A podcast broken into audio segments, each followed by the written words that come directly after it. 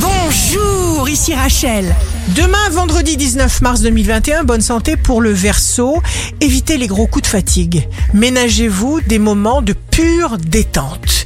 Le signe amoureux du jour sera le lion. Changez votre façon de voir les choses et les choses que vous regarderez Si vous êtes à la recherche d'un emploi, le Capricorne, vous êtes autant bourré de talent que de bonne volonté, alors suivez votre instinct. Le signe fort du jour sera les Gémeaux. Vous avancerez en confiance avec de vraies possibilités de vous réaliser. Ici Rachel. Rendez-vous demain dès 6h dans Scoop Matin sur Radio Scoop pour notre cher horoscope. On se quitte avec le Love Astro de ce soir, jeudi 18 mars. Avec les poissons, tes pensées, je les faisais miennes. T'accaparer, seulement t'accaparer.